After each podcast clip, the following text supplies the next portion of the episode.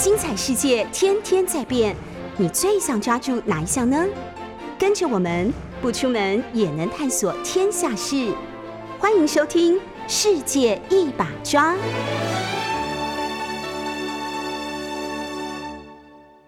各位听众朋友，大家早安！这里是九八新闻台 news 九八，你现在所收听的节目是《世界一把抓》，我是杨昭。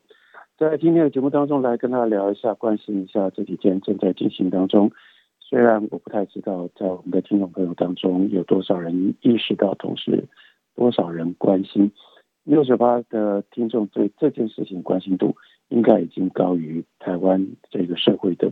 平均数。但这就显现出这件事情最特别的地方，那就是国民党的党主席的选举。那为什么要特别有这样的一个开场开？开场的这个描述呢，那正就是因为，如果我们真的关心台湾的前途、台湾的未来，关心台湾的政治会如何的变化的话，这是一个非常重要的一个现象。为什么国民党的候选人、国民党的党主席的选举，在今天的这样的一个环境、这样的一个状况底下，变得那么不被重视？我希望大家我们要重视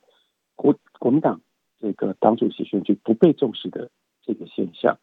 那我对于国民党，我相信大家很多人对这次国民党党主席选举，包括到底有几个候选人，这些候选人各自是什么样的立场，他们在这个过程当中，他们希望把国民党带到什么样的地方，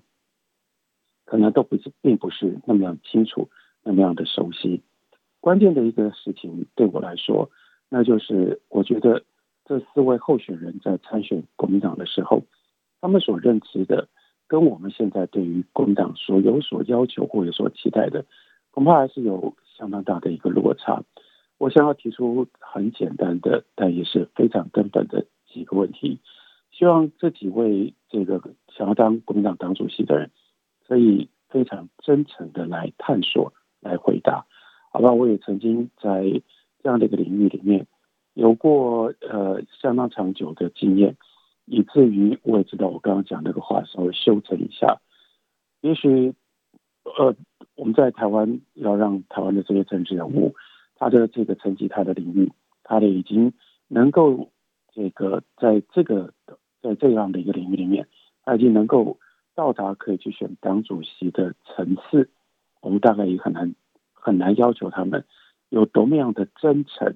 我可以退一步说，我希望。这几位候选人认真的思考，并且提供认真的提供我们啊，对于这几个关键问题的的这个思考跟如果可能的话，给我们答案。比如说，一个非常简单的一个问题，你要面对的重要的现象。我们现在看到台湾的很多的民调，在调查政党支持度的时候，现在国民党有一个非常重要的特色：政党支持度，每一个政党会有不一样的政策支持度。政党的支持度会有升有降，这当然是很正常的一个现象。不过现在国民党非常特别的，不只是在支持率相当低迷，而在于我们看到好多个不同的机构所做出来的这些民意调查，这个国民党的不满意度非常非常的高，这就不是这么简单的一件事情，或者是这不是这么正常的一件事情了。那我还是要稍微跟大家说明一下。这当然是政治上面的常识了，那就是支持度跟不满意度，这不是单纯的这种呃这个此消彼长的简单的关系而已，因为它会有不太一样的意义。比如说，一个选民当他面对他的不同的政党在做政治的跟选票上的竞争的时候，他当然有比较支持哪一个政党的各种不同的倾向。可是另外还有一个重要的标准，也就为什么这些民调。要特别产生这个不一样的选项，那就是你对这个政党的不满意，不满意要到什么样程度，你才会选说我对这个政党是不满意的。这里有一个非常简单的一个心理上面的一个基础，也就意味着你在不同的政党之间，像台湾基本上是两个字，两个大的政党之间，你作为一个选民，作为一个观察者，作为一个你的利益可能会因为这些政党。这些政治人物他的政策跟他的执行的方式而受到影响的一个公民，这个时候你当然就看着看着的时候，你的心里会产生态度。那这个看着观察，你有一个视野的范围，关键就在于这个视野的范围。我们没有像你们这种做新闻媒体工作的人，我们的视野范围跟在所有的这些一般社会的公民当中，我们算是最广的了。可是，即使是作为这样的这样的一种人，我们观察的视野也还是一定有它的限度。也就是说，不到了一定的程度，有些东西我就不看了。而一般的这个社会上面的公民，这种政治上的视野比我们那要更要来的。这个狭窄的多了，我相信每一个听节目的听众朋友，你都有你自己的视野，你只有你自己的范围，是在这些范围里面，它会影响你。你会看到什么样的人做了什么事或不做什么事情，因为你拿这些东西来作为你选择将来要投票，不管投票选的是候选人，尤其是候选人背后的政党，那这都是你选择的标准。那不满意度。其中的一个解释的方式，也就是你在这里筑起了一个墙，你对于这样的一个政党，或者你对于这样的一个政治人物，你不以为是到了一定的程度，你才不太想看到他，因为你不太想看到他，你主观上不太想看到他，他做了什么样的事情，你也就不太会去注意，他不太会不再会去影响你到底要不要支持这个政党呢。所以我说，国民党现在碰到了一个非常关键、非常严重的一个危机是。你必须要去看到，你必须要去解释，尤其是如果你想要去承担未来在国民党现在非常低迷的情况底下去领导国民党的这样的一个任务，那你就要来告诉我们说你怎么看，你怎么理解，你怎么解释，为什么台湾有这么多人讨厌国民党？好了，那这里当然你可以先退一步，你先解决这个问题。可是，在解决这个问题的时候，我要提醒，这是现在国民党很多支持者经常掉进去的一个盲点吧？什么样的盲点？遇到这种事情的时候，第一个先反应说：“哦，那是因为绿色执政，那是因为民进党，民进党擅长于选举，民进民进党擅长于操控媒体，尤其在这个社群媒体，在这种个人媒体的环境时代底下，哎呀，民进党在这上面实在太会做了，所以。”我们不应该相信，我们不要看，我们不要去听信这些媒体、这些民意民意调查机构所做出来的这些这样的一种对公党不利的不利的结果。我可以说，你可以退一步，先去质疑，就说这些民意调查里面所显现说这么多人讨厌不满意国民党，这不是真的，这不是事实。但你不能光是这样空口说白话，你要做一个。负责任的政治人物，尤其是国民党党主席这这种层级的人物，这种层级的人物，我还期待你能够带着国民党，而有对对国民党的未来、对国民党前途有更大的野心。那但是国民党，除非你现在你心里面想的跟有一部分绿色的这个支持者，有一部分民进党的支持者，带着反讽的意思，在告诉国民党说：“哎呀，你们回。”这个中国去搞民主吧？你们现在应该提出的是，你们对中国的民主有一些什么样的看法，有一些什么样的意见？除非你也是保持这样的一种态度，要不然你的国民党未来的前途，作为一个党主席，你要带领国民党，所有你应该要做的事情，都是在台湾的这块土地上，你怎么能够面对这个问题？你面对这个问题，如果你不要接受，或者是你希望说服我们，不要像姚照一样。拿这个东西来质疑我们，拿这些东西来质问我们，可以啊？那你来说服我啊？你说服我，你告诉我说，那到底我们可以用什么样方式，可以更准确的了解今天台湾社会跟国民党之间的关系到底是什么？如果你要告诉我说你不接受、你不同意，有这么多的台湾人讨厌国民党，那请你告诉我不一样的数据、不一样的根据，你的事实是从哪里来？我愿意接受这样的一种，在我的态度、我的立场上，或者是我旨意上面的一种挑战。可是，我真的要靠劝，不只是国民党党主席的候选人，另外所有还对国民党有希望、支持国民党的朋友，这件事情现在横亘在眼前，是非常非常大的危机。让我再说一次，当台湾如果真的已经有这么多人，他已经在他的眼前。竖起了这一面一面的墙，他挡他在这个墙的后面，这个墙过了这个墙，这边是国民党，他根本不想看国民党到底在干什么。那我就请问你，这个时候就算你选出了一个非常有能力的一个领导人，这个未来的国民党的领导人，他提出了非常有远见，而且很强而有力的各种不同的诉求，各种不同的主张，甚至将来他还有机会真的当上了国民党的党主席，然后呢？但是，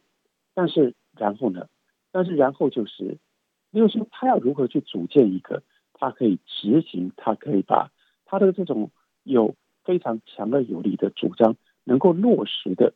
他一定需要一个团队，团队需要人才，人才在哪里？人才需要有一个人才库当中，因为你的人才库必须要张得非常非常的广，你有只有极少部分的比例能够被你网罗。可是这个时候，有太多的人，他已经根本不关心你，他也不会被你说服，他也不会被你动摇，并不是因为你做的不够，并不是因为你做的不好，或者是，我不是说这些将来想要领导国民党的一定提不出好的主张。现在的问题是，你再好的主张，人家已经都不要听，人家都已经先准备好，你人家都已经先不把你放在他的观察，影响到他政治态度跟政策政治立场的。这样的一个范围里面，那你怎么办呢？你得先面对这样的一个问题，你得先，换句话说，你得先要认知，到底是哪一些人在过去为了什么，他筑起了这样的一个墙，他不想再看到国民党，他不想再理会国民党。另外一件事情，所以你才能够更具体的，我要如何来拆墙？你要用什么样的方法？你要提出这样的一个策略，你要提出这样的一种一种一种方案，我怎么把？这个墙一一的拆到拆下来，让我的讯息能够传达到这些已经不想看、不想对国民党没有任何的好奇心的这些人的，让他的他的眼中、他的耳朵里。那刚刚提到说，到底是不是真的有这么多的台湾人讨厌国民党？我们可以跟另外一个，我希望国民党党主席的候选人，我也希望关心国民党，甚至关心所有台湾政治前途的人。都要来认真看待的另外的一个大的问题，那就是我刚刚的这个节目的开场白，为什么像国民党党主席选举这件事情，今天在台湾大家的反应如此的冷漠？然后让我们稍微回想过去前面这几届国民党党主席的选举，当然党主席的选举随着这个不一样的政治的局势，如果有。更重大的一些政治的案子案件正在发生的时候，它当然有上有下，可是这真的是空前低迷的一场国民党党主席的选举，而且个低迷呢是双重的。这个双重的低迷，其中一重的低迷就是为什么这个社会上大家对于国民党党主席的选举这么不好奇，这么不感兴趣？我相信这就跟我们刚刚前面。所提到的另外那个问题是密切的联合在一起的，不就是这个社会对于国民党党主席的冷漠，党主席选举的冷漠，不就这就反映了我刚刚所说的，很多人在民调上面所显现，他会明白的选择，他们不满意国民党，他们把这个墙筑了起来，他们本来就已经在主观上面。他们不太想要接受跟国民党相关的任何的讯息。国民党还要更清楚知道，这是一个多么艰难的一个时代，跟多么艰难的一个环境。因为在以前大众媒体的时代，包括像我们自己这个九八新闻台，粉丝都说九八新九八新闻台，我们曾经多么样的风光啊！一九九九年当一九九九年九月九八新闻台刚成立的时候，九二一大地震，九二一大地震最大的一个问题就是当时。最强势、最主流的大众媒体电视，因为停电、大停电，一时之间大家没有办法打开电视吸收找到新闻，能够得到新闻，所以可以在车上或者是可以用当时还有的电池的这个收音机来接收的广播的新闻，一时之间变成全台湾对于地震新闻的最主要的依赖，所有的人都在听，好了，所有。北部台北人都在听九八新闻台，你看那是何等风光的时代，但我们就必须要面对这样的一个变化，这个变化就是大众媒体的时代不在了。现在不要说我们广播，这是一个小众媒体，甚甚至连以前不可一世的这个电视新闻台，现在都已经不是大部分的人新闻资讯的来源了。那大部分人新闻资讯的来源在哪里？大部分人新闻资讯的来源在于网络，在于手机，在于你的电脑。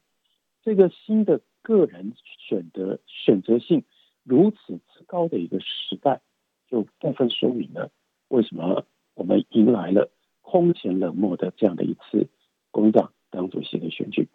因为人们有他他他现在具备有，当他不想看到，当他不想听到的时候。他几乎是有百分之百的权利。以前你还会不小心，你只要一打开电视，你就会吸收到什么叫做主流的资讯。现在他的资讯有非常非常高度的选择性，尤其是对于所有的这些，他他会表态显现，他对国民党，他讨厌国民党，他对国民党没兴趣的人，他现在真的就可以完全不用碰触到，在他一整天二十四小时时间当中碰触不到。不需要碰触到任何跟国民党有关系的消息。我请问，一个将来要当国民党党主席的人，你到底如何面对这样的一个变局？就是连包括你自己所想要讲出来的话，你都可能在这样的一个环境当中，基出于主观跟客观各种不同的因素的影响，你只能传递给非常非常小一部分的台湾人。你要如何面对？你要如何处理？台湾的社会不只是台湾的社会，对于国民党主席的选举非常非常冷漠。更进一步，不客气的说，我们看到在国民党自己本身参与国民党党主席的这件事情上面，也非常的冷漠。我们看到，那就是候选人，我就说这个呃，不得不稍微说一下，因为我们今天看到的这四位候选人，对于许多人来说。他们都并不具备有这样两种，我们一般在这种层级的选举上面，我们所想要看到，我们所预期看到的，第一个里面没有任何一个让我们可以在这个社会上面可以掀起，因为各种不同的理由可能会掀起震撼，让大家会愿意谈论的明星。举个例子来说，让我们回头想。在前一次的国民党国民党的这个这个重主要的大的选举上面，我们所看到的，像当时郭台铭，他愿意参加国民党，投入国民党的总统初选的时候，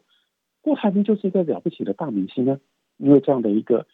这个台湾首富，这样的一个在台湾的这个高科技产业商当中叱咤风云的这样一个成功的一个企业家，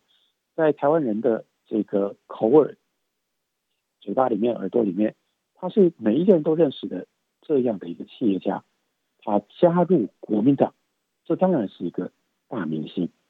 但是这次国民党党主席选举，当然没有这种等级的明星。或者是说，我们的另外一个期待，我们会希望在这里又让大家眼睛一亮，吓一跳。我们看到一个过去我们没有看过的，他是一个。Phenomena，他是一个现象等级的候选人。同样的，我们回头想，当时在上一次国民党党主席的选举的时候，我们看到有韩国瑜。韩国瑜当时在他的那样的一个条件，当时他的那样的一种表现上面，那就是一个现象，那是一个新兴的现象，因为他是过去没有看到过的。大家必须要。调整你的眼光，你非得对他感到好奇，非得对他感到有兴趣不可。在这种状况底下，他就会吸引大家的各种不同的注意力。在各种不同注意的情况底下，这样的候选人就可以把水涨船高。他不是靠着国民党把自己的啊，当然他也一部分靠着他，靠着国民党把自己的地位提高。干这更重要的是，他要有能够吸引社会注意力。把国民党，把国民党也因此而撑到一个更高的地方，让更多人可以看得到。要有明星，要有现象，要有明星，要有现象，国民党在这次的这种选举才会让国民党被更多人看到。这次我们看到，这次我们明明白白摆在我们面前的这两个条件都并不存在。例如说，我要特别提一下，像赵少康先生，赵少康之前他已经非常明确的表现，他对二零二四年的总统大选他是有企图心的。可当他开始表现，当他宣告他要参加二零二四年的总统大选的时候，他本来的决定是他要透过穿过通过国民党来走向他的总统之路的。可是我们也就看到，这是另外一个今天要支持国民党、要领导国民党的人，你也是要面对啊。你今天不是庆幸说，哎呀，赵少康没有来跟我抢这个国民党党主席的位置。你应该要想的是，为什么赵少康在他开始表达了总统大选的企图心之后，一度他靠近国民党，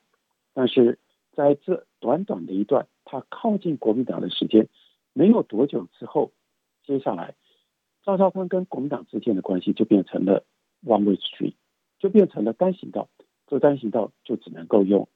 渐行渐远来形容。为什么会发生这样的事情？为什么会甚至像这次的国民党的党主席的选举，赵少康早早就表明了，我不跟你谋案，我不参加国民党党主席的选举，Don't come in，这跟我无关。还有，当赵少康用这种方式表现，对于参加国民党党主席的选举，他没有任何兴趣的时候，这后面意味着什么？这后面意味着不只是。赵少康到底在想什么？那这不单纯只是牵涉到赵少康还要不要选总统而已，更重要的是，他牵涉到第一，赵少康对当下现在的国民党，他到底是什么样的评价，什么样的看法？第二，赵少康不是用他个人的，不只是他个人的身份，他个人的意见而已。赵少康他是一个意见领袖，再怎么说，赵少康怎么看待国民党？一定会在相当程度上面也影响了一部分的人，他们怎么看待国民党？好了，连赵少康他也不想参加国民党党主席的选举，这不就正是清楚的，就是显现出来我所关切或者我希望大家应该要能够关切的这两个面向的冷漠。一个冷漠就是现在包括在参与选举的这件事情上。这些国民党到底谁要来参加选举？我们都看到，我们所显现的都是一种冷漠的态度。另外一件事情，所以也就一点不意外。如果别人在这样的等级的人看到国民党作为一个政治的机构，作为国民党作为台湾政治上面有影响力，而且应该是最有影响力的一个机构，都是这样的态度，那。还能够用什么样方式来期待国民党的党主席选举呢？这是几个非常重要、关键的大问题，不能不被面对，不能不被认真的、好好的思考跟回答。我们休息一会儿，等我我们会回来继续聊。欢迎回到 News 九八九八新闻台。您现在所收听的节目是《世界八抓》，我是杨照，跟大家聊国民党到底出了什么样的问题，或者是说，当这些人要选举国民党党主席，我们关心，我们应该关心什么样的重点？我关心的是几个关键的问题，有没有人愿意可以好好的、认真的来回答？如果这几个关键的问题得不到认真的答案的话，我觉得国民党很难在很短的时间之内能够回到。台湾政治的现场上面变成一股重要的力量。如果是那样的话，也就意味着我们还要再继续看到、继续忍耐民进党独大的这种状况。那民进党在独大的情况底下，他必然倾向于权力上的傲慢，包括用这种高度权威的方式来处理疫情，在处理疫情的过程当中，建立起种种破坏民主、民主应有的制衡体制，各种不同的做法。如果国民党，不能够在这个时候有所突破，我们就必须要有心理准备。民党的这种霸道的一党独大的政治的局势会继续维持下去。好，国民党应该应对哪一些问题呢？这些问题其中另外一个是我们刚刚讲第一个大的问题是，到底有这么多人，是不是真的有这么多？是是不是真的有这么多人在台湾痛？不是那么应该说对国民党有反感，这些人又是谁？还有这些人为什么会对国民党有反感？那我就说，到底是不是有很多人对国民党有反感？我们在一个现象上其实看得蛮清楚的，那正就是这次国民党党主席的选举所得到的各种不同冷落冷淡的待遇，这个冷落冷淡的待遇，甚至反映在各种过去对于国民党相对是友善的、相对对于国民党注重的一些比较旧式的、比较老的媒体上，现在就连这些媒体，只要听到或者是只要想到要报道。国民党党主席、国民党的消息似乎都有所犹豫，都有所犹豫。其中最根本的一个理由就是这些新闻不受欢迎啊。所以，我们看到刚刚就讲到说，国民党这次党主席的所得到的冷漠，一个冷漠是你自己推不出什么样我们能够让大家会有兴趣的人选。所有的这些人选可能会有一些比较。不一样的火花，不一样的想法，不一样的做法，甚至不一样的说话的风格，甚至是可以带来不一样的这个群体的注意力的人，基本上都没有。那所以也就一点都不意外，相对应的反映出来的，那就是这个社会当然也就不在乎你国民党现在到底在做什么。所以更根本的一个问题，直接这样问吧：国民党是如何在这个时间过程当中？跟台湾的社会脱节了。台湾为为什么国民党现在没有能力可以吸引台湾人在政治的这个观察，在政治的关怀的过程当中，任何一点点、稍微一点点的火花，稍微一点点好奇跟兴趣？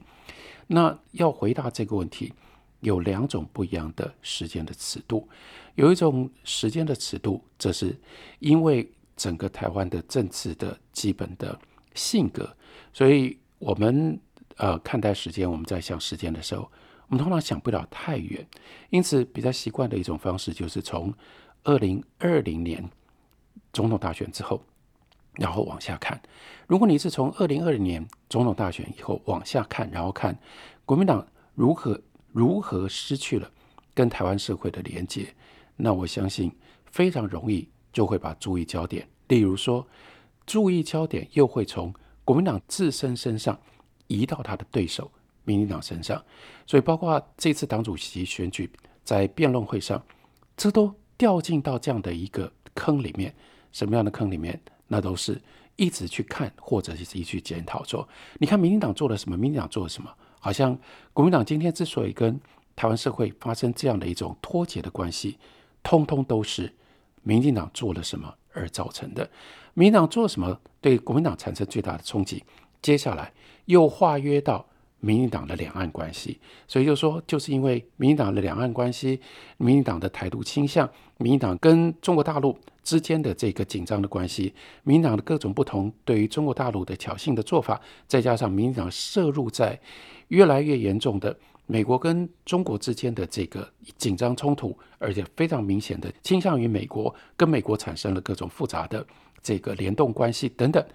讲来讲去都是因为民进党的所有在两岸关系上面，它的基本路线上的选择，以及它各种不同的实行这个政策执行上面的各种不同的做法，结果就使得看起来国民党没有用武之地，国民党就被塞拉的，国民党就被被摆到就被摆到这个球场的线外去了，就变成观察者，就变成观众了。你看，这是一种检讨的方式，可是这个检讨的方式，因为这样的一种检讨的方式，所以更进一步的就会连带的使得要如何解决这个问题、这个状况，就产生了不一样的提议。目前现在看起来，所以这个提议就是，例如说，我们应该回到九二共识，我们应该要重新这个国民党应该要强调要如何恢复两岸关系比较和缓的一种政策路线等等。我必须说，这种比较小尺度的时间，它当然有它的道理，它当然相当程度上也都是事实。我们刚刚讲的说，民进党从二零二零年这个蔡英文竞选连任成功了之后，后面所做的这些事情，再加上疫情肆虐所造成所带来的机会等等，这些都是事实。这些事实就使得国民党呢，在这个过程当中非常非常难插手。但是，一样，这只是故事的一边，或者是故事的部分，one side of a story。你如果把时间的尺度稍微拉长一点，你会看到不太一样的东西。拉长到哪里呢？拉长到不是二零二零年，而是二零一八年，整整大概三年前。整整大概三年前，我们看二零一八年，尤其是二零一八年的十一月，发生了什么样的事情？二零一八年十一月发生了国民党在县市长选举上面大胜。我们再怎么样的健忘，也不过不到三年前的事情，不能够就被用这种方式丢掉。尤其是在一个党的自己的策略的经营上面、策略的选择、选择跟讨论上，你不能够不看这件事。你不能不解释这件事，所以如果要解释这件事情，那就很不一样了。我可以感觉到，对于到目前为止，对党内许多人来说，这仍然是一个尴尬的问题，他们不太愿意去面对。可是你如果不愿不面对这个问题，就不可能答的，这个问题就不可能得到一个完整的答案。来，我们问，二零一八年。大胜到那样的地步，那个时候真的就是民进党大败。民进党大败在两个，应该说在三个层面上面都是大败的。一个层面当然败得最惨的是在县市长的席次上，县市长的席次上，民进党那个时候最后只保留只剩下六个席次，诶，扣掉了这些，就说即使加上这个这个友善的无党籍或者是中立的无党籍，那国民党在。县市长选举的这个席次的这个胜权上面，完全是一面倒。这说明了什么事情？这说明了在台湾绝大部分的地区，对于这个不支持民进党的人，他们的人数都高于支持民进党。而且当时的这个县市长这县市长选举席次上面的胜利，我们坦白说，因为你从后来的变化发展，一下就可以看得出来。它并不是因为，比如说，你绝对不能够把它解释成为，哎呀，因为国民党人才济济，还有国民党呢，在那个那场选举当中，他的提名策略格外的成功，所以都提到了对的人，这些人他们在地方上面就引起了地方上所有的这些崇拜啦、支持啦、这个狂热啦，因此大胜，绝对不是这样，那是一个政党的因素，那次充分的反映出。从二零一六年，他这个选举当选了之后，蔡英文一路上来，整个民进党事实上是中央执政的各种不同的失败，所以造成这样的一个状状况跟局面。再下来，民进党当时的失败的第二个层面，它不只是席次上大败，它在整体选票上的这个所所获得的选票上，尤其是跟还没有多久之前，二零一六年。二零一六年年初，这个总统跟立委选举的选票相比的话，它是大幅衰退的，所以的的确确显现出来，民进党在那一两年当中的这个执政，他失去了民心。那失去了民心，更清楚的一个巨大的焦点是，竟然民进党输掉了高雄。所以这是第三个层次，他不只是输。他不只是输县市长的席次，他不只是是输县市长的总得票，他甚至输掉了民进党长期我拥有优势的重要的关键的地方。高雄输了，宜兰也输了。你看那是什么样的一个局面？那在那样一个局面，我们接下来就要解释。如果用这样的一个长度，这样的一个时间长度，那我们就要问：那个时候的国民党是如何？一步一步变成今天的这样的一个国民党，那个时候可以得到这么多这个台湾对于民进党不满的这些人们，用这种方式去支持国民党，用这种方式去挺国民党。国民党到底怎么了？国民党到底做错了哪一些事情，以至于在这么短的时间之内，当时这就像是中了乐透一样，而且这中了乐透中了蛮大一注，哎你怎么会？败得这么快，你到底都把它挥霍到哪里去了？如果用这种方式来问，更进一步用这种方式来寻求答案，我刚刚已经说了，当然它有它的 downside，它有它比较不利的一面。不利的一面是，这个时候有一些尴尬的现象、尴尬的问题、尴尬的这个答案必须要被面对。但是如果不这样去认真的面对尴尬的问题的话，国民党真的没办法解决这个问题。那国民党没办法解释这个这个状况，同时国民党也就会不太容易找出未来能够重新跟台湾社会连接上的可能性。我们休息一会儿，回来继续聊。欢迎回到《世界一把抓》的节目现场，我是杨照，聊的是国民党党主席选举到底会给国民党带来什么样的变化？这取决于到底国民党内不只是这些高层，而且是关心国民党的人，乃至于进一步所有这些关心台湾民主政治未来的人，我们愿不愿意认真的面对这几个问题，然后去找出认真的去找出答案，包括。国民党到底是怎么样把自己从二零一八年得到的这么巨大的政治的资本，在这么短的时间之内把它全部挥霍掉？那这个政治资本之所以当时能够累积出来，必须承认，它的关键的人物是韩国瑜，它的关键的现象是韩流现象。然而，也正就在这里，从哪里兴起，从哪里站起来，这个话刚好是倒过来说的，从哪里站起来，国民党就在哪里跌倒。从哪里兴起，国民党就在哪里弄错了，给自己走了偏锋的这个不当的路。意思是什么？也就是操作寒流过度。这是我们今天，当我们看到国民党的时候，国民党仍然不愿意去面对，仍然没有办法面对。也就是我说，你把时间尺度拉开之后，会产生的尴尬。尴尬就在于，一直到今天，尤其是在国民党。党主席选举的这件事上，很多拥有投票权的人仍然是韩粉，因为这些可以有资格能够去投票选国民党党主席的人，中间有很庞大的这个族群是韩粉，所以今天要选国民党党主席的人，在这个问题上他就必然卡住，因为他不能检讨韩国瑜，他不能检讨韩流现象，他不能得罪韩粉，所以在面对二零一八年到二零二一年。这个整个国民党没落的现象，这个时候没有任何人敢对这件事情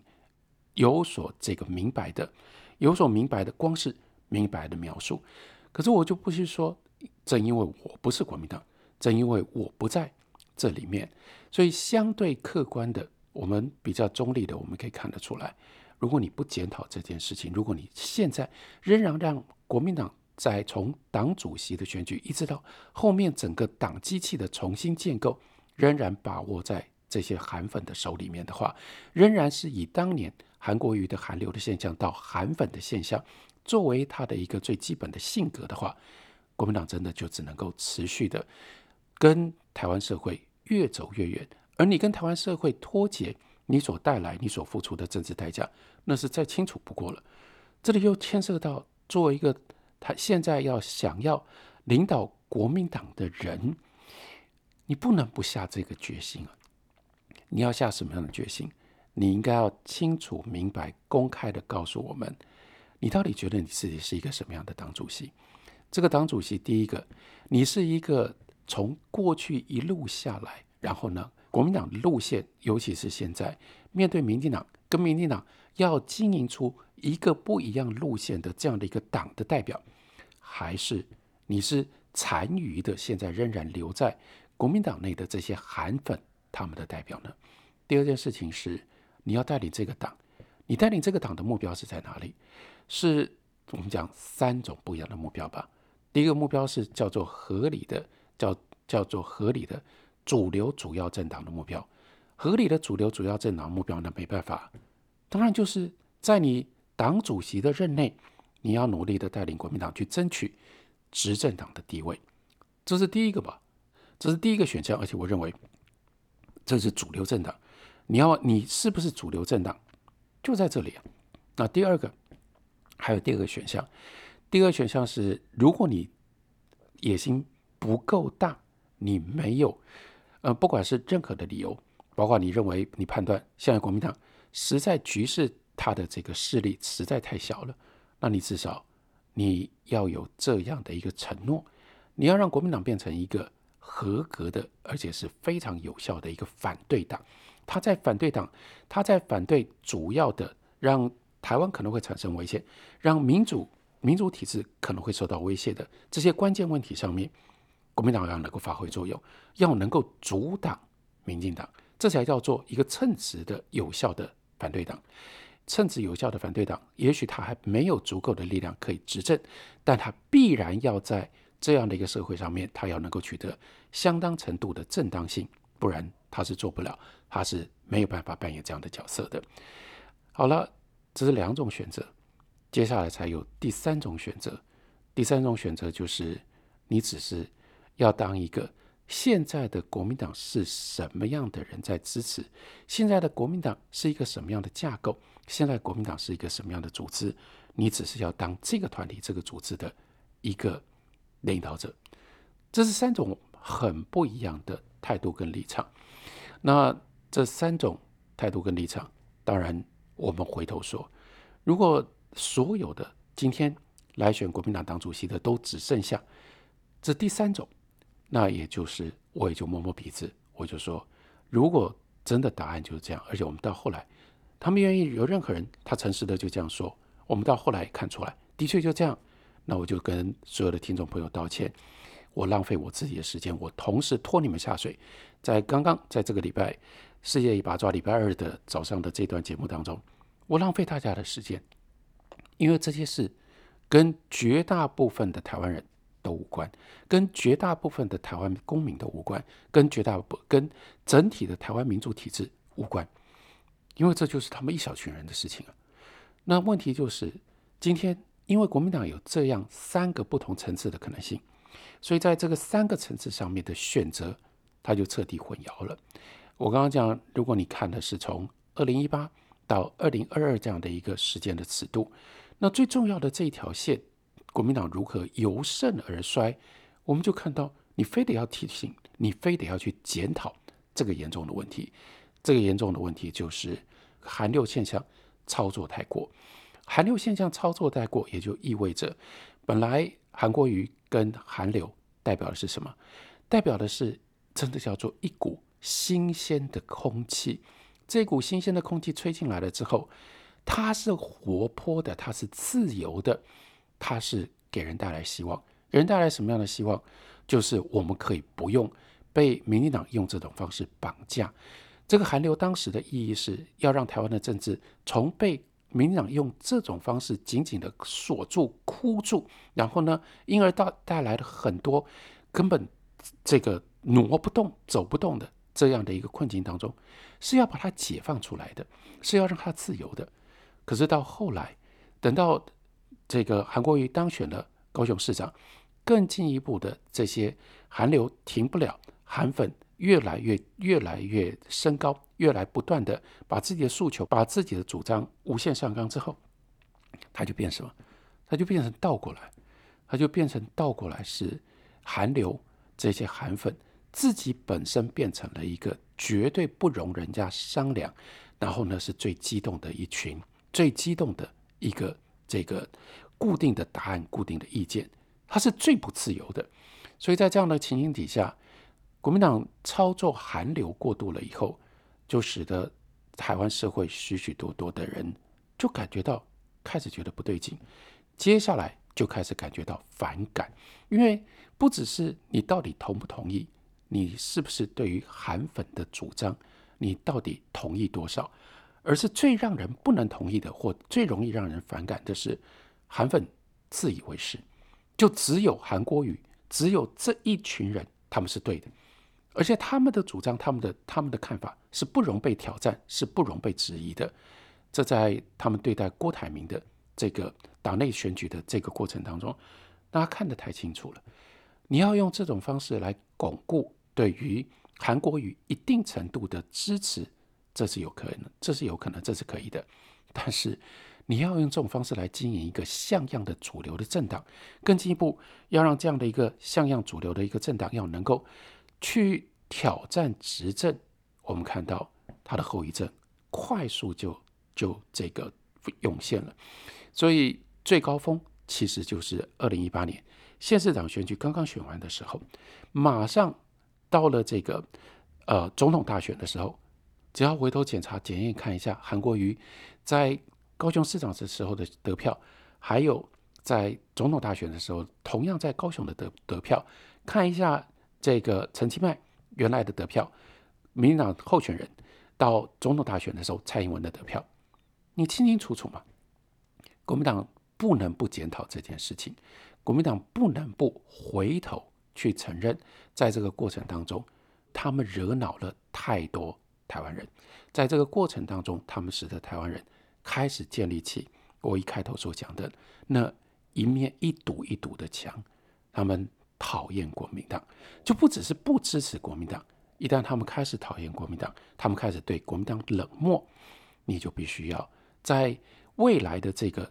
政治的路上，可是我现在还看不到国民党内有真正的这种声音，有这样的领导人准备要认真的来面对这个现象，如何拆掉这些墙，至少让国民党还有机会感动台湾的人民。如果这件事情做不到，国民党仍然在政治台湾政治的局外。